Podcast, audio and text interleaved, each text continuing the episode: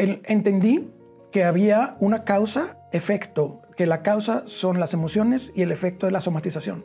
Llega un punto de quiebre. Por ejemplo, yo hace, yo hace como cuatro años estaba literal en una total depresión, sentado en un sillón llorando. Hace cuatro años. Hace cuatro años. Estaba llorando en una depresión total. ¿Qué, qué- qué- qué fue lo que la suscitó? la falta de éxito profesional. Ok. Yo tenía un bloqueo que solamente podía ser maestro. Y fui maestro 25 años. Entonces, de todo lo que estudié de idiomas, y, eh, solamente maestro. Y no podía encontrar otro trabajo que no fuera maestro. Entonces empezamos a estudiar biodescodificación y empezamos a ver que había conexión entre las situaciones y las somatizaciones físicas eh, con las vivencias, el ambiente y las emociones. Y ahí se nos abrió todo el mundo, todas las respuestas a todo lo que estamos buscando. Eh, Tuve un caso que me decían, eh, eh, estoy, él, quiere ser millonario, pero está preocupado por, por- porque no puede serlo. No está preocupado porque lo puede ser. ¿Cuál es el miedo de tener? Entonces puede haber historias en los ancestros donde el, quien alguien haya tenido mucho dinero haya sufrido una consecuencia por tenerlo y se hereda como aprendizaje de evolución el, el miedo a tener algo, pareja, hijos, dinero, éxito.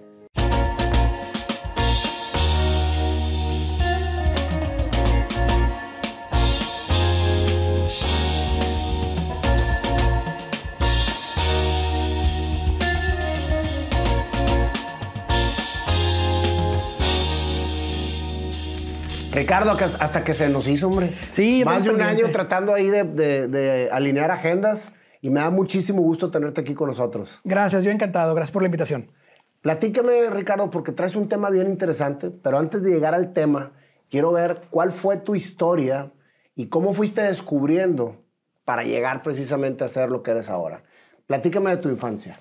Claro que sí, fíjate, vengo de una familia muy unida, de, de clase media, en donde um, mis padres se permanecen unidos, pero mis abuelos muy separados. De esos que, que se van fuera a trabajar y mi, mi abuela queda sola. Eh, las dos abuelas quedan solas y desamparadas. Y ellas se encargan de los hijos, pero en el caso de mis padres se quedan juntos. Este, y luego ya en, en lo que yo hago, pues ya tiene un sentido.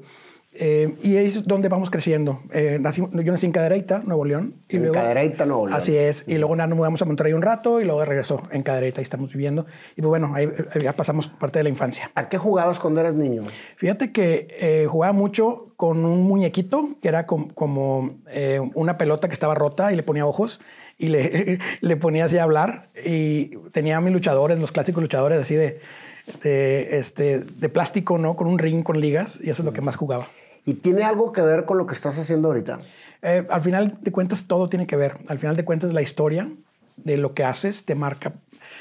Hay, hay- hay alguna frase que yo siempre digo, que tu, tu pasado es tu presente y tu futuro. Entonces, todo lo que viví en el pasado, porque finalmente soy el cuarto hijo de cuatro, en donde... ¿Puros hermanos o hermanos Puros hombres, puros hombres. Entonces, pues todos seguidos, de un- de un año de diferencia, y finalmente la mamá cansada, ¿no? Y con mucho trabajo y con, muchas cosas, y, y, pues se va sintiendo un poco solo. Y, y, pues te las arreglas, ¿no? Para, para sobrevivir solo. Y, y a veces este, los hermanos pues están también en su onda, están más grandes y así.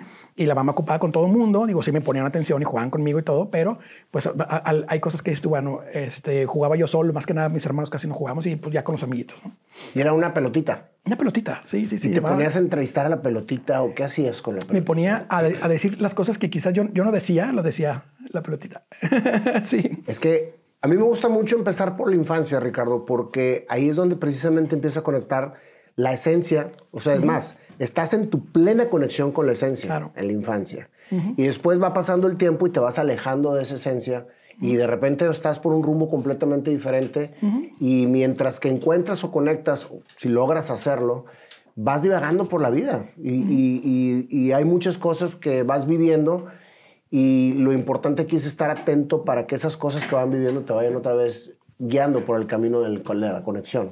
Exacto, exacto. Fíjate que eh, eso que mencionas es muy importante porque todo lo que, lo que generas en tu infancia, lo que percibes y las emociones que tienes son lo que te van a hacer el adulto de hoy.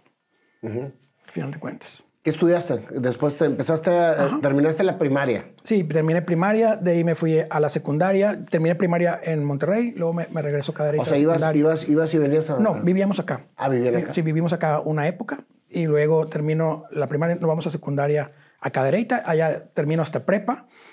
Y luego ya, universidad la hago de regreso en Monterrey, pero la prepa, la secundaria fue algo difícil porque finalmente, eh, chico nuevo supuestamente, y, pues bueno, había mucha rivalidad cuando recién llegué, ¿no? el clásico bully con... ¿Sufrías bullying? Eh, sí. sí, sí, sí. ¿Qué tipo de bullying sufrías? Ah, me golpeaban, literal. literal. Sí, sí, sí. ¿Cómo vivías eso? lo tuve que enfrentar. Al final de cuentas me tuve que enfrentar y tuve que demostrar la fuerza. Este, no, no, no, es, algo, no es algo que yo haga. Eh, si bien manejo muy bien mis, energías, no, no a esa edad obviamente, a esa edad tenía miedo. Entonces llegó un punto en el que ya no podía, o sea, ya, ya no quería soportarlo. Y tuve que enfrentar hasta que golpeé y tumbé. Y fue la única forma en que me dejaron de molestar. Pero este, fue la forma de sobrevivir, ¿no? ¿Por qué, crees que, ¿Por qué crees que se den este tipo de factores en una sociedad? Ah, lo que pasa es que las personas tienen una cultura en la cual ellos quieren siempre arreglar cosas de cierta forma de los que ellos están educados. Entonces, si ellos están educados de esa manera, de que todo se arregla a golpes o que todo se arregla de esa manera, eh, vienen de, conflictos de ira. Entonces, obviamente esa edad uno no la entiende. O, lo veo desde lo que hago, pero eh, son temas de ira en los cuales las personas están sacando frustraciones y, ven a alguien de mejor forma o mejor posición o, más alegre al menos y intentan pues bajarte a su nivel. Ahora tú que eres adulto y que has, caminado por, todo un aprendizaje y sobre todo ahorita que lleguemos a lo que estás haciendo, ¿qué le aconsejarías a los jóvenes que están ahorita en este momento sufriendo una situación similar? Porque eso no, no, no termina, eso, eso siempre se da. ¿Cómo evitar los golpes? ¿Cómo poder realmente comunicarte para poder llegar a, a poder tener un lugar y que te dejen de molestar? ¿Qué, aconsejarías tú? Trabajar mucho el interior, trabajar mucho liderazgo. Eh, tienes que tomar tu lugar. Eh, hay, algo que yo menciono mucho, que el universo no tiene espacios vacíos y en cada sociedad siempre hay un líder. Y el líder se da por energía. Vaya, lo que tú demuestras energéticamente. Entonces, eh, intentar construir tu personalidad, construirla de tal manera en la que tengas mucho autocontrol de ti y que puedas tomar cierto liderazgo, aunque sea en un área. No importa en cuál área lo tengas, porque quizás no seas el líder en los golpes, pero si, eres el líder en, otra área y ahí te ganas un lugar, porque están en busca de respeto.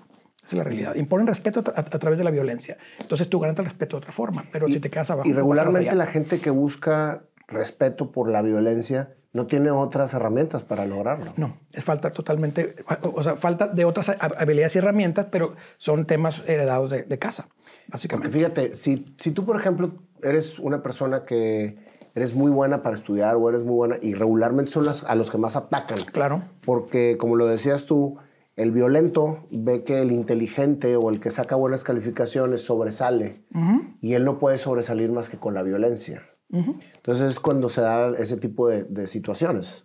Entonces cuando tienes una fortaleza, la que sea, creo yo que lo que tienes que hacer es ver cómo la puedes llevar a cabo para poder eh, tener muchísimo más acoplamiento en lo que te toca vivir. Exacto. Y encajar en la sociedad. ¿no? Mucho del tema es esto, es ubicarte en un lugar. Eh, hay lugares y, tenemos que aprender a verlos. ¿En qué lugar estoy? ¿En, qué posición estoy en el círculo en el, que me estoy desempeñando? Y ese lugar lo tengo que ir buscando y tengo que ir escalando y tengo que trabajar sobre mi energía. Y, no me refiero a, energía de, otro tipo, sino, tu propia creación. Entonces tienes que, autoconstruirte. Fíjate, en mi caso particular, yo no era muy brillante de niño ni de adolescente. Yo era mal estudiante.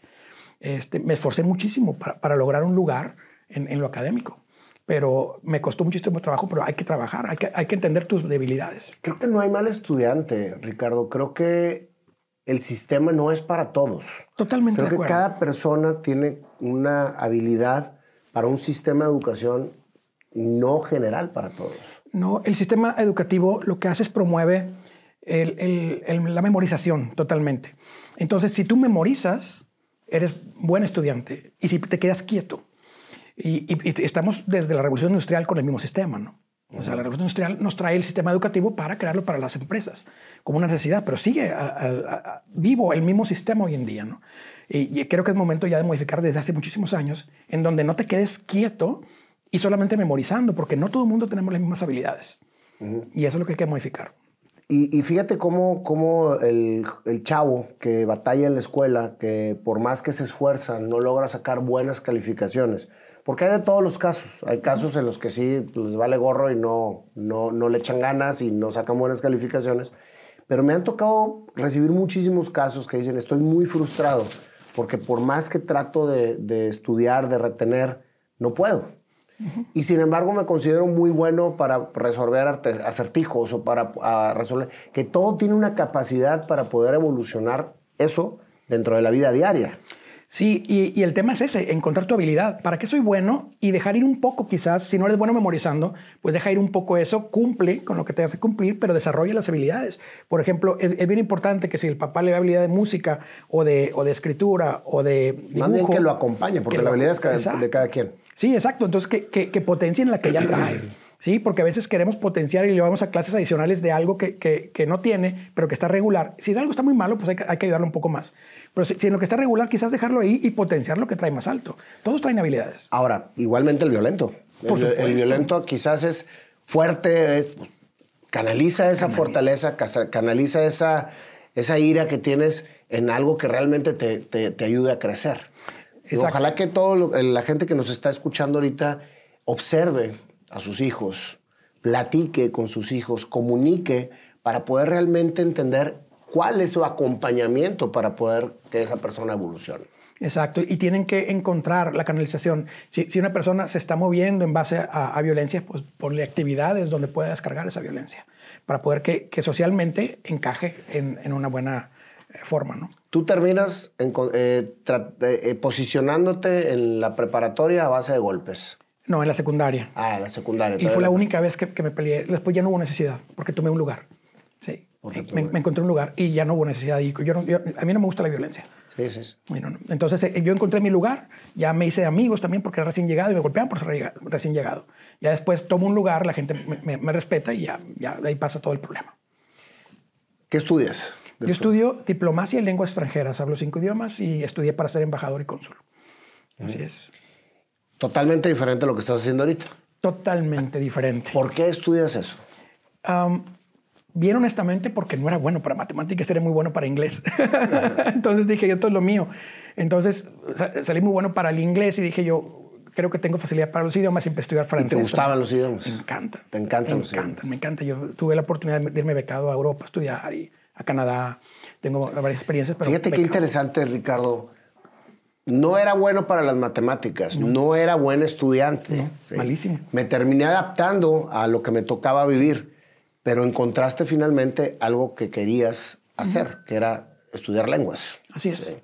Entonces, ¿qué quiere, qué quiere decir? Que no, no necesariamente tienes que enfocarte en algo específico porque la gente lo dice o porque tus papás lo dicen, sino que realmente tú eres el único que puedes tener la claridad de qué es lo que realmente quieres hacer y que eres bueno para hacerlo.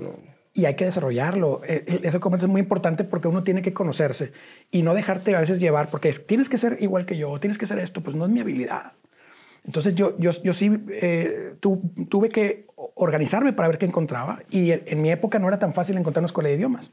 Entonces yo encuentro al fin una escuela que, que da muchos idiomas y pues ahí me metí y no, feliz, feliz de la vida. Y luego ya fui, Ahorita dices, estudié lenguas para ser cónsul. sí, ¿Era tu inspiración? eh, era, era mi meta de vida, sí. Fue muchos años mi meta de vida. ¿Y por qué tenías esa meta de vida? ¿Por qué querías ser cónsul? Um, vivir en el extranjero, conectar países, um, mucho el tema de conectar gente, el, el poder ayudar mexicanos en el extranjero, en, en cualquier país. Eh, estuve casi a nada, casi, casi nada de ser cónsul. Estuve, ah, estuve ca- muy cerquita. Sí, sí, nada más no, no, no se consiguió, pero estuvo muy cerca. ¿Qué sucede cuando estudias algo con una visión y no logras el objetivo? Cambias de objetivo. Simple. Buscas otra habilidad que tengas y cambias tu objetivo. ¿Y qué es esa otra habilidad que tienes? a ver a las personas, veo más allá de las personas. Logro ver muchas cosas que, las, que otras personas no pueden ver. Y eso siempre lo he tenido. Logro ver, empatizar. A veces siento lo que otras personas sienten y tengo una conexión muy fuerte con las personas. ¿Eso es hereditario? ¿Eso lo fuiste eh, eh, contrayendo? ¿Qué, qué- cómo, ¿Cómo llega eso a tu vida? Am, lo voy desarrollando. Em, siempre me, me dio mucha curiosidad la mente humana. Mucha curiosidad, cómo piensan, qué hacen. Entonces, em, para entender muchas veces mi comportamiento, eh, porque yo tenía muchos temas de, de, de problema muy triste muchas veces, y porque no, no, caía en depresión, pero sí había muchas tristezas, eh, porque yo me sentía que no era capaz, no podía aprender. Entonces, cuando me doy cuenta que no, que no puedo aprender, comienzo a estudiar. Y comienzo a estudiar, comienzo a leer más que estudiar, comienzo a leer mucho. Y cuando comienzo a leer mucho, me empieza a caer libros. Y yo leía lo que me caía. Pero me comienzan a, caer libros de energía, de metafísica, de mente humana. Y no, me apasiona. Y, comienzo a ver que tengo conexión con las personas. Y eso ya lo sentí desde antes. Entonces comienzo a ver que puedo leer a las personas fácilmente. Y luego comienzo a aprender conceptos. Eh, y voy desarrollando esa parte. Este, y la, ya, ya, la traigo ahorita muy, muy fuerte. ¿Hace cuántos años empezaste con esto? Tendré unos 20 años en eso. Y profesionalmente, como 5 años aproximadamente el hecho de, haber cambiado, después de haber, de, haber llegado casi a la meta de lo que te había motivado a estudiar y, el, y el hecho de volver otra vez a cambiar, ¿qué le sugieres a la gente que le sucede esto? Porque es muy fácil decir, así de fácil, ¿sí? nada más cambia de una cosa a otra. Pero en la vida diaria, en una persona que está frustrada, que está deprimida porque no alcanzó su meta, hay muchísima gente que estudia por un objetivo que no logra. Y entonces se quedan anclados en, esa situación y es muy difícil salir. Es que esa es mi historia. yo, yo, yo, lo que quiero que la gente sepa es que llega un punto de quiebre. Por ejemplo, yo hace, yo hace como cuatro años estaba literal en una total depresión, sentado en un sillón llorando. Hace cuatro años. Hace cuatro años. Estaba llorando en una depresión total. ¿Qué, qué, qué, qué fue lo que la suscitó? La falta de éxito profesional. Okay. Yo tenía un bloqueo que solamente podía ser maestro. Y fui maestro 25 años. Entonces, de todo lo que estudié de idiomas, eh, solamente maestro. Y no podía encontrar otro trabajo que no fuera maestro. Entonces decía yo, no tiene lógica. Porque no era tu pasión ser maestro. No, sí me gusta mucho dar clases, pero, pero no era mi meta de vida porque pues uno aspira a, ciertas cosas este, en, el tema económico. ¿no? Entonces, pues no era mi meta de vida eh, ser solamente un, un, maestro. Entonces, digo, respeto mucho y yo fui maestro muchos años, pero en mi meta personal, pues yo quería ser cónsul, me explico. O sea, yo quería ser empresario, y nada me funcionaba. En total depresión, en quiebre total. Ya ¿Cómo das clases estando en depresión? Ah, no, previo. Yo empecé a, dar clases a los 17 años. Sí, a los 17 años yo empecé a dar clases de inglés. 17 años. A los 17 años, sí, sí, sí, desde ahí empecé. Tengo ahorita 47. Entonces, en realidad tengo ahorita 30 años de experiencia docente. Llegué hasta director de universidad, de maestrías y todo. Pero eh, cuando inicié, para mí era normal porque pues ahí empecé. Pero ya después de que pasaba el tiempo y no, no, podía trabajar en otra cosa y no había otra cosa y no me funcionaba nada, era frustrante. Yo, yo viví mucha frustración, demasiada frustración. Y, y de no, no, alcanzar y no avanzar. Y me sentía atrapado en mí mismo. Fíjate que aquí, por ejemplo, hay gente que dice, bueno, pues ya me, ya me acomodé por aquí y me está yendo bien y, tengo, y doy clases y, y pues la verdad es que estoy, estoy contento, estoy haciendo algo que me gusta no tengo todo lo que a lo mejor pensé que iba a tener, pero tengo un trabajo. Y siguen ahí, pero yo creo que la frustración está adentro, ¿no? Fíjate que no les pasa a todos la frustración. Hay, gente que, esa es su meta y es feliz ahí toda la vida. Y hay personas que, que, sí están frustradas, como era mi caso concreto, eh, y caso de muchísimas personas que tienen metas muy altas y no logran avanzar de cierto nivel. Y hay bloqueos inconscientes que no te dejan avanzar. Y ahí fue donde yo empecé a ver a ver qué bloqueos tengo, por qué no avanzo. Y empecé a ver videos y empecé a ver información de cosas que empecé a comprender. Y para poder liberarme tuve que sanar yo primero. Y ya cuando sané, comencé a ver que había una forma de, cambiar tu vida y, no, era, lo que no era trabajando. Sanar? O sea, ¿qué, fue lo que sanaste? Te voy a ser bien, bien, honesto, ¿qué fue lo que sané? Había un fuerte apego de mi madre hacia mí. Yo tenía el pie plano y me entero dentro de la información que estudio, que el pie plano, el pie simboliza a la madre en el inconsciente simbólico y la tierra es madre, tierra. Entonces, cuando el pie plano, cuando el pie es plano, es porque tú o tu madre o los dos están pegados. yo tengo, bueno, yo tenía pie plano también. Ah, bueno, entonces, me interesa mucho saber. Al, al, momento en el que se hace el despegue con la madre, porque yo tuve que ir a casa de mi mamá un día y le digo, mamá, necesito que me sueltes. Sí, porque yo, yo, yo, sabía que, que, yo no estaba tan apegado, pero sabía que, y me decía, es que yo rezo por ti todos los días. Y me dice, yo rezo por ti todos los días y, y, quiero que estés bien. Le digo, mamá, estoy bien. Entonces Le digo, por favor, suéltame. Y cuando, y cuando empieza a llorar me dice, está bien, te voy a soltar. Estoy hablando que hace cuatro años, hace cuatro o cinco años. O sea, me, me- ahí mismo delante de mi mamá se me hace el pie plano, de pie curvo. Sí, el pie cabo. Entonces se me quitó en ese momento. Dije yo, órale, funciona. Sí, entonces lo empiezo a aplicar a otras eh, cosas de mi vida. Y el bloqueo económico estaba en A mis ver. padres. No es fácil llegar a entender eso, de decir, tengo que ir con mi mamá y desbloquearme. No, ajá, no es fácil. ¿Cómo lo entendiste? Ah, el- entendí que había una causa, efecto, que la causa son las emociones y el efecto es la somatización. Entonces, nosotros, el cuerpo, O sea, tú estabas en, la- en depresión sí, total. y en ese momento dijiste tú, ¿qué, ¿por qué está sucediendo esta depresión? Ajá, Duraste cuatro años. sí, ¿sí? Esa depresión iba, iba cada vez más en ascenso. por supuesto. ¿sí? Te lo pregunto porque la gente cuando cae en depresión muchas veces se bloquea. Sí, ¿sí? Y estás en, una, estás en, tu, en tu mundo en el que tú crees que, que- que estás atrapado sí, y es muy complicado tener claridad para poder decir de dónde me pesco para salir de este, de este hoyo, ¿no? claro. Yo en lo particular creo que la depresión muchas veces es necesaria en momentos cortos. Ujú, por supuesto. ¿sí? Sí. Digo, yo por ejemplo soy muy hiperactivo, estoy siempre con mil cosas y entendí el concepto de depresión como depresión. Claro. Bájale al todo lo que traes día a día Eso es. y es en esos momentos es donde tú interiorizas, te tranquilizas, te reseteas y sales. Claro. Pero nos han, nos han marcado mucho que la depresión es mala, que la depresión es, es, este, es parte mental, que, que, que no la, que la debes de evitar. Nos enseñan a que la tristeza no debe de existir, que siempre Por tienes que buscar la, la felicidad. Sí. Y yo en lo particular, eh, Ricardo, en mis momentos de depresión o de tristeza, he encontrado grandes soluciones. ¿Sí? O sea, simplemente es, estoy lleno de problemas que me tienen atiborrado y en ese momento que caigo en una depresión, lo que hago yo en lo particular es ver el por qué. ¿Qué es lo que me la está suscitando? Es esto, esto, esto y esto. Después lo, lo- lo- como quien dice, lo, lo Desmenuzas. desmenuzas. Sí. Gracias porque era la palabra que Sí. quería. Lo desmenuzas y dices, a ver, esto tiene esta solución. Esto tiene esta solución. Así esto es. tiene esta solución. Y todo esto me lo está creando la incertidumbre. Sí. ¿sí? Sí. Entonces, ese proceso, cuando lo tienes claro, antes de entrar en una, en un- en una, per- una permanencia que te lleva precisamente a no tener claridad, es muy bueno tenerlo. Pero ya cuatro años, Ricardo, yo veo que, que cada vez se va hundiendo más el pozo y más el pozo y más el pozo, y ya se vuelve un, un modo de vida, ¿no? Claro. ¿Cómo logras tener esa claridad de decir, es mi mamá, es el pie plano, tengo que soltarla?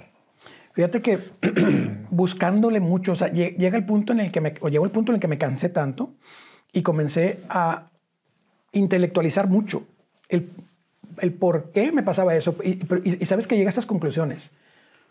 Ah, no es preguntarme por qué, es para qué. Y ahí está la magia. El por qué a mí me llevaba al victimismo. ¿Por qué a mí? ¿Por qué yo? ¿Por qué yo nunca? ¿Por qué a mí no me pasa? Y el para qué me empecé a encontrar soluciones. Entonces yo en mis terapias siempre, ¿para qué está esto? Y es, ¿para qué estoy en este momento? ¿Y para qué estoy atorado en esto? Ah, es porque si yo quiero tener éxito y la incertidumbre de si lo logro o no lo logro, en realidad, ¿cuál es la emoción oculta? Hay un miedo detrás. Entonces, si reducimos todo a las cinco emociones básicas, ale- alegría, tristeza, ira, asco y miedo, encontramos muchas respuestas. ¿Asco? Ajá. Sí, es una emoción de las cinco básicas. Entonces, el, el asco eh, viene cuando vives experiencias eh, que son poco agradables a la vista eh, o, a, o a los, a- a los, sentidos. Gracias. Y es cuando comenzamos a, a- buscar respuestas. Y cuando empiezo a, ver todo y empiezo a ver que la vida en realidad son las cinco estaciones y, y que, hay, que hay momentos en los cuales tiene que haber eh, primavera, verano, otoño, invierno. Y el invierno no es otra cosa más que el momento de la depresión y es básico en tu vida. Y ahí es donde comienzas a buscar respuestas. Bueno, ¿para qué estoy aquí, para que estoy así. Y es para el crecimiento, para encontrar los bloqueos inconscientes, para poder sanar. y, y, el, y cuando descubrí también que cuando tienes una meta y tienes obsesión por alcanzarla y no la alcanzas, es porque hay un miedo interfiriendo. ¿Sí? Entonces tengo que encontrar cuál es el miedo del bloqueo. Entonces, el que yo no logre alcanzar es porque ese es el propósito de sanar. Entonces, mi miedo, tuve un caso que me decían, eh, eh, estoy, él, quiere ser millonario, pero está preocupado por, porque no puede hacerlo. No está preocupado porque lo puede hacer. ¿Cuál es el miedo de tener? ¿Sí? Entonces puede haber historias en los ancestros donde el, quien alguien haya tenido mucho dinero haya sufrido una consecuencia por tenerlo y se hereda como aprendizaje de evolución el, el miedo a tener algo, pareja, hijos, dinero, éxito. Y es donde. Cuando caes en esa depresión, ¿ya, ya, ya estabas casado? Sí, por supuesto, con dos hijos. ¿Con dos hijos? Sí, sí, sí. ¿Cómo lo, lo vivías? O sea, ¿tú seguías trabajando? Sí, sí, sí, no, no, no puedes parar porque están las responsabilidades, pero pues llegaba y mi esposa se chutaba todo. Este, era muy, muy, muy ¿Cuál fue el papel de tu esposa en esta salida de la depresión? Ella encontró la respuesta. Nosotros empezamos a estudiar biodescodificación y empezamos a ver que había conexión entre las situaciones y las somatizaciones físicas eh, con las vivencias, el ambiente y las emociones. Y ahí se nos abrió todo el mundo, todas las respuestas a todo lo que estamos buscando. Y nuestra vida ha cambiado por completo. ¿Te saliste de la depresión después de haber cerrado el círculo con tu mamá? Sí, bueno, eh, es, es que era una parte del conflicto. encuentro que, que, mi mamá, eh, que, que, yo tenía pego con mi madre, mi, mi madre conmigo, más, más, más, en forma, y luego había programas heredados que no me permitían tener éxito. Sa, sa, empecé a sacar, así como estuvo, a desmenuzar, sacamos una por una, y fueron como 10 cosas. Llora, llora, llora, traiciones, esto, lo otro, hasta que salimos. Empezaste tu plática comentando que tus abuelas se quedaron solas. Sí. ¿Sí? Uh -huh. ¿Tú crees que el apego de tu madre hacia ti es debido precisamente a lo que ella también vivió? Sí, por supuesto. Y, y de hecho, para el tema económico, e, esa fue la respuesta. En el tema económico de por qué no me iba bien, era mis padres ten, tuvieron a sus padres que se fueron de casa, abandonaron la familia por dinero. Y ellos deciden mejor no tener tanto dinero y quedarse juntos. ¿sí? Como solución inconsciente. Y cuando yo comienzo a ver eso, eh, digo yo, es, es, que yo tengo miedo a tener éxito porque tendría que irme y abandonar a la familia. Cuando sano eso, se acaba el problema. ¿Sí? Fíjate cómo, cómo vas creciendo con algo in, inconsciente que te uh -huh. va marcando el camino. Uh -huh. Sí, se, se, se llaman eh, bloqueos o programas inconscientes y vienen desde el transgeneracional heredado y desde la concepción el, el, el, parto y toda, toda tu infancia. ¿Y crees que eso tuvo que ver con que no hayas conseguido lo que querías en cuanto a lo que viene siendo trabajos, eh, con, ser cónsul, etcétera? Sí, por supuesto, porque mis abuelos se fueron a estudiar, a, a, se fueron a trabajar a Estados Unidos y mi oferta de cónsul fue en Estados Unidos. Este, entonces sí, eh, eh, eh, mi, mi, mente entra en, en, shock y ya no me, no me permite avanzar. Pero para cuando me ofrecen cónsul, yo ya había trabajado y ya, ya, ya había dejado de ser maestro o sea, ya, ya, había un crecimiento a partir de ahí. Dejo de ser maestro y luego me, eh, cuando logro de, de, desbloquear mi, mi, vaya, destrabar mi bloqueo, dejo de ser maestro y me convierto en candidato a la alcaldía. De, de... de una cosa a otra, sí. sí de, maestro me hablaron inmediatamente de la política con el gobierno actual. Me convierto a candidato a la alcaldía y luego me, me defenestran, o sea, me sacan de, ser el candidato, yo me quitan y, y termino en México en, en pues en, con el actual gobierno y finalmente me ofrecen un consulado que no me dan tampoco y me regreso a mi casa. Este, con la, con la total, ya ahí ya sabía mucho, ya con la total comprensión dije, bueno, no es mi camino, vámonos. Pero ya sí, fue lo que me ofrecieron. Dijo, un consulado va para ti. Órale. Pero no, no, no, no, no, no se logró porque todavía había cosas que trabajar. Los tiempos son perfectos. Totalmente de acuerdo. Y cuando uno lo tiene consciente es cuando realmente acepta lo que le está pasando, ¿no? la, la realidad que está viviendo. Uh -huh empiezas a evolucionar con todo, con todo esto del estudio, sales de la depresión eh, y empiezas a tomar el camino de apoyar a otras personas que están en la misma situación. Así es como me llegó tu caso. Sí, ¿Eh? sí, sí. Platícame un poco más de eso. Mira, ya cuando vemos que esto funciona, aplicado a nosotros, y que salimos de todo, o sea, que, que ya vemos resultados en lo económico, en lo personal, eh, en lo anímico, en la familiar, en todas las áreas de la vida. ¿Eso cuánto, ¿Hace cuánto que, lograste esa, esa, partida? Eso hará como tres años más o menos. Okay. O sea, sí, sí, sí nos costó como un año de puro trabajo interior. Este, o sea, una vez que descubriste, una vez que eh, fue un año de estar, de estar trabajándolo. lágrimas sobre llanto, sobre enojo, o sea, es sacar, liberar todas las emociones que están ocultas. Y ahí es donde. Y ahí quien te acompañaba era tu esposa. Totalmente, siempre. Okay. Estaba acompañándome en ese, o sea, No tenían un, maestro, no tenían un guía. Eh, era entre ustedes dos. Sí, entre nosotros dos. Nosotros íbamos aprendiendo, íbamos aplicando la técnica. Y veíamos que las técnicas tenían algunas fallas y comenzamos a, hacer las propias nuestras y hasta que no funcionaron. Y un cambio total, radical en nuestra vida, así de 180, tal cual. Y creaste un sistema propio. Sí, así es. Comenzamos a, aplicar este sistema y, nosotros estamos basados en la biodescodificación, pero ya lo modificamos tanto que ya... O sea, todo tu aprendizaje de esto empezó con, con la técnica de Enric. Con la técnica de Enric Corbera. Fue lo primero, los videos que, que, estuvimos viendo muchas veces. Entonces, cuando veíamos los, videos de Enric, pues teníamos mucho aprendizaje. Pero llega el punto en el que, pues, no es una escuela. O sea, eh, estás viendo videos y, y no, no, está toda la información y tampoco está en orden. Y nosotros como académicos, pues sí estamos buscando un orden, una estructura académica, ¿no? Eh, entonces nosotros empezamos a, a, a buscar la forma de acomodar todo. Y encontramos mucho material, empezar a leer libros. Ya, ya después de Enric, pues ya pasamos a lecturas eh, de, muchos temas. Empezamos a leer a Anselin eh, Schunzeberger, estamos leyendo a, Marc Frechet, a, um, Bruce Lipton, y comenzamos a armar toda una, una, estructura. Y le empezamos a dar orden a las cosas, que veíamos que no había mucho orden. Eh, quizás lo tienen y, no, no, lo sé porque no, no estudié con ellos. Pero eh, nosotros comenzamos a ordenar nuestras propias cosas, le dimos una estructura. Tropicalizándote a lo que a ti te jaló. Ah, totalmente. Y muy culturalizado México. Ok. Sí, porque cada nación y cada estado tiene su propia vivencia. Por ejemplo, en México tenemos la herida de abandono. En España nos conquista por eso el sobrepeso. En, en a ver, dime eso porque ahí yo batallo mucho. Ahí te va, mira. y el panda también. Ahí te va. Mira, el, el, peso tiene varios sentidos. uno es el, el, tema de protección, pero el principal es el abandono. Es mamá no me ve, entonces gano, gano volumen para que me encuentre. Es el sentido emocional, es, una, es, es, un abandono de la madre, una percepción de abandono, porque a mamá puede estar, pudo haber no estado o así. Entonces, ¿qué percepción tengo yo? Y, la madre también es representada por la maestra y luego por mi esposa, ¿sí? O, por, mi jefa. Entonces me siento abandonado todo el tiempo, entonces por eso gano peso. En, México vienen, nos conquistan y se van, te fijas y nos dejan solos. Entonces ya, empiezas a ganar peso y, luego te vas a Europa, a Italia y ellos están de rechazo. Sí, Francia de rechazo son muy delgados. Entonces, el, tipo de cuerpo te da, te da la forma, eh, la herida que tiene. Entonces, yo, una persona y voy viendo qué le pasó en su infancia. La cara es la infancia, los pies son la infancia, eh, la parte de aquí es la etapa adulta, la parte de aquí es la juventud, la parte de acá de los pies y todo eso es la, la infancia también. Entonces, vas viendo en qué momento le pasó qué. Si lo abandonaron, lo traicionaron, lo, traicionaron, lo rechazaron. Este, por, ese, por, por ahí más o menos vas viendo que, pero el peso concretamente es protección o abandono. Órale.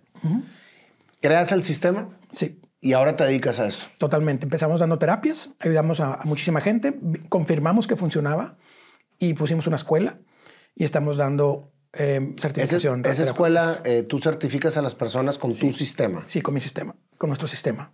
Nosotros lo creamos, mi esposa y yo creamos el sistema y eh, certificamos terapeutas para eso. Y aparte tenemos el curso para terapeutas, tenemos un curso que vamos a abrir el 17 de febrero de 2022 de padres en evolución, en donde esta técnica va aplicada para los padres, no, no, para que sean terapeutas, sino para que las familias mejoren. Tú como persona y que tus hijos, tus nietos o los hijos que vayas a tener ya los tengas con salud emocional. Es muy Descodificación evolutiva. Desprogramación ah, evolutiva. desprogramación. Sí. Ok, explícame exactamente el concepto. El concepto es, hay programas heredados inconscientes. ¿Qué es un programa? Un programa es lo que yo tengo un impulso de hacer o hago cíclicamente. Si, si yo tengo necesidad de hacer algo todo el tiempo, eh, ese algo no es mío. Si yo actúo de manera normal y tomo una decisión, entonces tengo libre albedrío. El, punto es que el 95% de nuestra vida no es libre albedrío y estamos repitiendo la historia de un ancestro. Entonces, si nosotros revisamos nuestra historia, vamos a ver que lo que yo hago a esta edad lo hizo mi padre, lo hizo mi abuelo o mi tío o alguien. Y tenemos que identificar a quién estamos repitiendo para poder ver el mapa del tesoro hacia dónde, a dónde fue él y hacia dónde voy yo, pero siempre identificando las polaridades, que me encanta, que odio y que estoy obligado a hacer, porque hay cosas que estamos obligados a hacer y no queremos. Ser maestro, por en mi caso particular, que sí me gusta, pero pues como empresario dueño de la escuela, ¿verdad? Y, doy clases, pero ahí. Entonces, eh, ¿quién está obligado a, a, trabajar como costurera, por ejemplo? Pues está tratando de unir a la familia. Quien está en comunicaciones todo el tiempo, tiene el impulso de comunicar, entonces hay falta de comunicación en el clan familiar. Y, y son las heridas que tenemos las que estamos reflejando. Un policía le faltó el padre. Eh, uno que está en química todo el tiempo, ausencia de la madre. Uno que está en la ingeniería, ausencia del padre. Entonces, depende. ¿y un productor de, contenido? Es ayudar a que se dé la comunicación. ¿sí? A que se dé la comunicación. Entonces, ellos ayudan a que los demás se puedan comunicar. Ya ves. Aquí nos están dando a todos terapia. Sí. Oye, todo esto que, se va dando eh, lo siguen haciendo en conjunto tu esposa y tú. y ustedes tienen hijos. ¿Qué edad tienen tus hijos? 20, eh, va a cumplir 21 en mayo, 20, 17. Ok, ¿y ya trabajaron con ellos? Por supuesto, aunque el mayor es programador y yo soy desprogramador y, chocamos, pero no, no, no, no, no, le, no, le gusta creer que somos como computadoras, él, es, él es de computadoras, sí, él, él, está estudiando eh, y está trabajando. ¿Y somos como computadoras? Totalmente, tenemos programas somos como computadoras y, cada parte del cuerpo es, parte de un sistema. Entonces hay una programación que nosotros desprogramamos para que seas libre. Entonces la programación inconsciente que tenemos tiene muchas fuentes, que es el transgeneracional, lo heredado. Fíjate, la concepción que tiene dos momentos, cuando la madre queda embarazada del ambiente y luego el, tema de cuando mamá se entera que, está embarazada. Esos son los dos momentos de la concepción. Y fíjate que eh, las personas que, tienen atracción siempre, impulso de estar con personas casadas o con personas que están en pareja, porque pasa muchísimo. A ver, ¿cómo? cómo? párate. Mira, las personas que están con el impulso de estar con personas, persiguiendo personas casadas o, sea, infidelidad. con pareja, no. Que las personas solamente se enamoran de personas que ya tienen pareja. pues es infidelidad. Ah, bueno, sí, del otro. Sí, bueno. Sí, sí, sí. Eh, bueno, también eh, eh, tiene razón, está en polar. ellos, en el momento de la concepción, la madre o el padre estaban pensando en alguien más, estaban enamorados de alguien más. Por eso eh, nuestro, nuestras células, eh, nos dice el doctor, el doctor Bruce Lipton en su libro la, biología de la creencia, que lo recomiendo que lo lean, dice que las células guardan toda la información transgeneracional y que el ambiente lo activa. Entonces, si mis padres fueron felices amando a alguien en esa posición, yo buscaré el amor y la felicidad de alguien en esa posición. Entonces no es algo mío, es algo que está heredado. Y así con las personas que le gustan hombres mayores, o mujeres mayores, o mujeres casadas, hombres casados. Y viven en un infierno pensando que son pecadores. Sí, y que tienen una culpa enorme, pero no, no es algo que, ellos puedan controlar, porque es un impulso, es un programa. ¿Qué hacemos? Buscamos el origen y los programamos. Pero se desprograma en base a liberar la emoción de, los padres, de la madre. Sí, o sea, ¿cuál es, el, cuál, la intención? ¿Y cuál es el proceso para que tú puedas desprogramar algo? Primero vemos el motivo de consulta. Si es médico, tenemos que tener un diagnóstico médico, nosotros siempre pedimos que vayan al doctor, nunca les pedimos que dejen medicinas. Siempre que digamos, sigan con el doctor, nosotros vemos las emociones. Cuando es médico, es, un diagnóstico médico, pero cuando es situacional, eh, por ejemplo, hay personas que, que, no alcanzan el éxito, pues vemos eh, el origen del conflicto y luego empezamos. cada conflicto nosotros ya tenemos determinado cuál, cuál es el origen. Si es eh, transgeneracional, si es de, de, la infancia, del parto, porque el parto conlleva muchos temas. Eh, del embarazo, el ambiente de, la madre en el embarazo y hasta los siete años. Justo ahí, después de los siete años, ya no se graba nada. Todo es repetición de lo mismo. Y ahí es donde nosotros ya sabemos, yo te puedo programar a alguien, por ejemplo, en 20 minutos. Me dicen, tengo este conflicto de toda la vida. Ok, 20 minutos y listo. ¿Sale? Pero nosotros eh, dejamos ejercicios para que ellos logren ahora sí que sea permanente. Em, Porque puedes volver a caer. Totalmente. Eh, eso fue lo que nosotros agregamos a nuestra técnica que la programación llegaba a la toma de conciencia. Nosotros agregamos toma de conciencia y toma de acción para que no vuelva a suceder. Y si sucede, que sepas qué hacer, que seas independiente, que no tengas que estarme buscando cada vez. Entonces nosotros en una sola sesión podemos encontrar el origen del conflicto y la solución del mismo y te quedan ejercicios para seguir trabajando. Platícame, Ricardo, ¿qué casos de éxito has tenido dentro de toda esta, esta aventura de lo que estás haciendo? Ahorita ya son cientos de casos de éxito. Tenemos eh, terapia todos los días, varias terapias, y en la escuela les damos terapia a todos nuestros alumnos. Entonces, eh, tenemos, fíjate... Alumnos que, están aprendiendo cómo, cómo desprogramarse. cómo, ser terapeutas de programación. Sí, entonces, entran, aprenden la técnica, pero aparte tienen que ir ya liberados para, para que ellos vivan la experiencia. Entonces, cada, cada vez que, que damos clase o que damos sesión de conexión, damos terapia a todos los alumnos. Entonces, como son muy rápidas, alcanzamos a dar a cinco o seis personas cada conexión. Y tenemos casos de éxito de personas que llegan, literalmente entraron a la sesión llorando el primer día. Y ahorita, por ejemplo, el caso de, de- de una persona que, que llegó llorando porque no veía a sus hijos, estaba en una condición muy precaria económica, eh, eh, no, no le quitaron a sus hijos, no los podía ver. Hoy en día, sus hijos le llevan de comer eh, y está becada para irse a trabajar, es de mi edad, de 47 años, para irse a trabajar a Alemania. O sea, de, de- de todo lo, lo que transformó su vida. Tengo otro caso de una persona que, que estaba condenado a trabajar en cierta área de petróleos mexicanos como obrero. Ok. Eh, y hoy en día, y, y tenía un pleito enorme con su padre. Eh, hoy en día, su padre le regala casa, le regaló carro, lo sacó de ahí y, y trabaja en lo que le gusta. Y hay personas que les iba muy mal económicamente y hoy tienen empresas muy grandes eh, de productos y así. Y hay, hay personas que no tenían pareja y tenemos ya varios casos de matrimonio, personas que no tienen hijos y tengo testimonios de, de que ya tienen hijos. De todo este tipo de detalles ayuda mucho a sanar a las personas. Cuando una persona batalla para tener hijos, también es desprogramación. Sí, totalmente. Y es siempre transgeneracional heredado.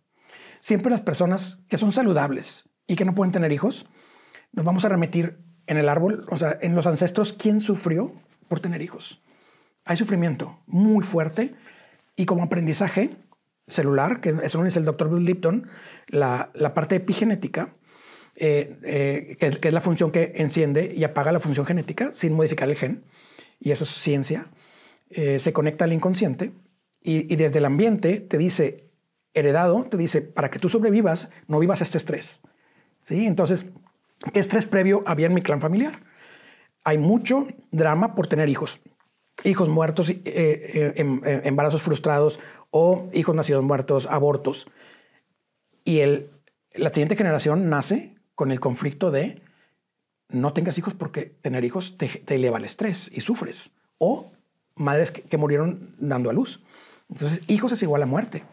Entonces, o son pareja y no tienen hijos por aprendizaje evolutivo, por supervivencia propia y de, luego de la especie, o no tienen pareja para no tener hijos. ¿sí? Wow. Entonces, todo este tipo de temas tenemos que encontrarlos en la historia familiar.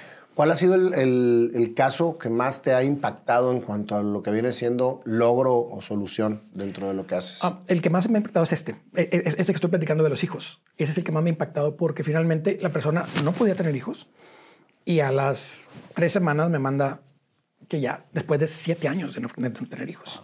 Sí, sí, sí. Entonces ya dicen ya. Y personas que vivían solas toda su vida y después tienen pareja y se casan súper rápido. Son casos muy impactantes, personas que están enfermas y que ya están bien. Y hay mucho temor de la gente de, de, de tener pareja por no sufrir. Sí, pero no es consciente. Es que tu sueño es tu miedo. El sueño que no logras es tu miedo. Y esa es la clave. Cuando yo quiero descubrir... El sueño que no logras es, tu, miedo. Porque lograr... El, el- el problema es que el estrés te va a venir por lograrlo. Y yo tengo un video en YouTube que se llama eh, los, los sueños cumplidos duelen. Porque uno de los reclamos de, mi- de- de mis terapias es que ya lograron lo que querían y están llorando. ¿sí? Personas que me, que me dicen, estoy bien harta, quiero tener tiempo, quiero tener mi propia casa y quiero tener... eh, quiero estar sola. Muy bien. Lo logran. ¿sí? Y luego lloran. Y, y es que tengo demasiado tiempo. Y es que estoy sola demasiado tiempo. O sea, y, y es que ya no aguanta. El... Ok. Lo que sucede en tu vida hoy en día es el, lo apropiado para tu inconsciente. Tu resultado de hoy es el apropiado para tu inconsciente. Que vas a modificar para que tu inconsciente piense diferente, no tú, porque no es mental. Es, es, es totalmente inconsciente. ¿Cómo modifico el inconsciente para que en realidad me dé un resultado diferente? Porque el resultado no lo decido yo. Por eso me da mucha risa cuando dicen, el pobre es pobre porque quiere, o, o- o- no, porque es que no has trabajado. Una persona que se obrero o, a, cosas manuales trabaja más que nosotros, eh, que, que trabajamos mentalmente. Entonces, ellos trabajan mucho. O sea, no, no está en cuestión de la, de la acción, sino de la toma de conciencia más la toma de acción. Entonces, ¿dónde está la clave? En el inconsciente. ¿Qué bloqueos tengo que no puedo ver? Y no los voy a ver hasta que no alguien de afuera me los dice. Claro. Ahora conectas con ese niño que juega con la pelota. Totalmente. Por eso me gusta empezar por esto. Sí. Tú hacías que, el, que, o sea, tú, tú tratabas de, Sí. de- de entender qué era lo que sucedía de- dentro de ti Sí. por medio de ese juego, ¿no? Sí, totalmente. Y ahora entiendes lo que sucede con la gente, Sí. Preguntándole y llegando precisamente a las conclusiones. Exacto. Así es. Después de todo lo que te pasó, ¿quisieras todavía ser cónsul? No, no, soy feliz haciendo lo que hago. No, no, no, no, no, me encanta. Es que todo tiene un porqué. Sí, Todo sí, tiene, sí. o sea, todas las partes de tu vida en las que te apasionas, y eso lo acabo de entender. ¿eh?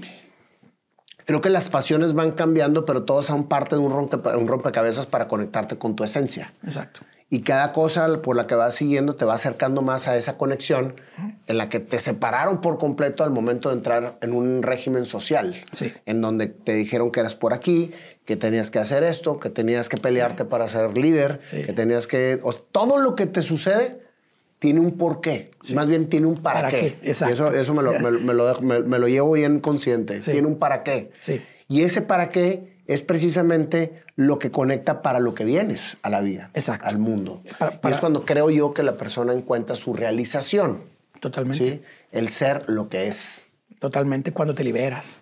Fíjate que, que el lema de las terapias es, hemos logrado descifrar el destino y la forma de cambiarlo.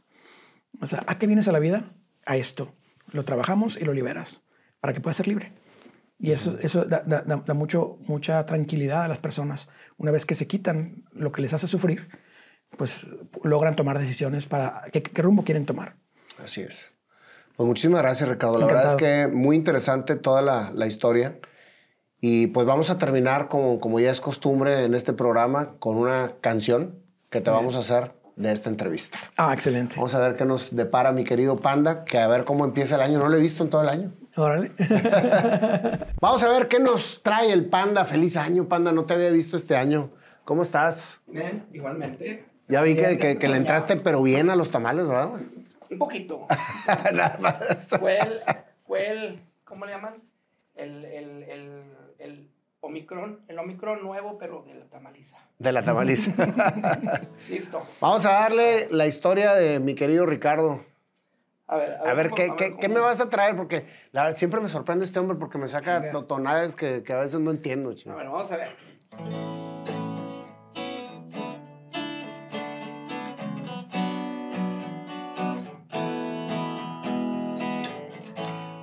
Un niño común jugaba con una pelota que no hablaba. Era como tú conectabas, el camino se empezaba a abrir, aclarar hacia dónde ir. Tus dos abuelos partieron, tus abuelas se ocuparon de sacar adelante a la familia. Tu madre siempre está tanto de ti. Y eso empezaba a surgir.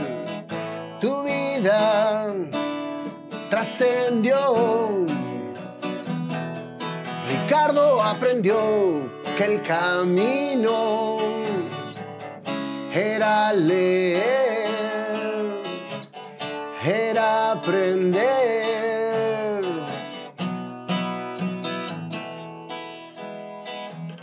Llegó la secundaria, la gente te agredía y te decía por ser de otro lado. Ahí tú no cabías, los golpes dejaron los insultos y lo que tú hacías era temer. Hasta que un día te empezaste a defender, a tomar ese lugar, a tener amigos hacia dónde querías ir. Muchos lenguajes aprendiste, cónsul tú querías ser, pero no sabías el mundo hacia dónde te llevaría. Tu esposa llegó, juntos caminaron, Maestro fuiste, pero en tu interior tú querías algo más. Consulera, tu motivación y a la vez tu frustración de no poder lograrlo. Ahí empezó él, la oscuridad, la depresión y la investigación. Empezaste a aprender cómo salir cómo descubrir. Y de repente diste con el porqué de la mano de tu esposa. Ambos descubrieron el camino, la desprogramación. Llorando estabas con mamá hasta entender por qué sucedían las cosas para ti. Ahora tu escuela, tu consulado es ayudar, acompañar a todas esas personas que como tú necesitaban desprogramar para avanzar, para salir y descubrir. Eso es Ricardo Gracias por lo que estás dando. A todos desprogramando. Ya está. ¡Wow! Eso es lo que salió de tu historia. ¡Wow! ¡Wow! Muchas gracias. Gracias, Ricardo, por esta historia tan inspiradora y pues que sigas desprogramando a muchísima gente para poder tener un mundo mejor. Gracias por la invitación, gracias a todos.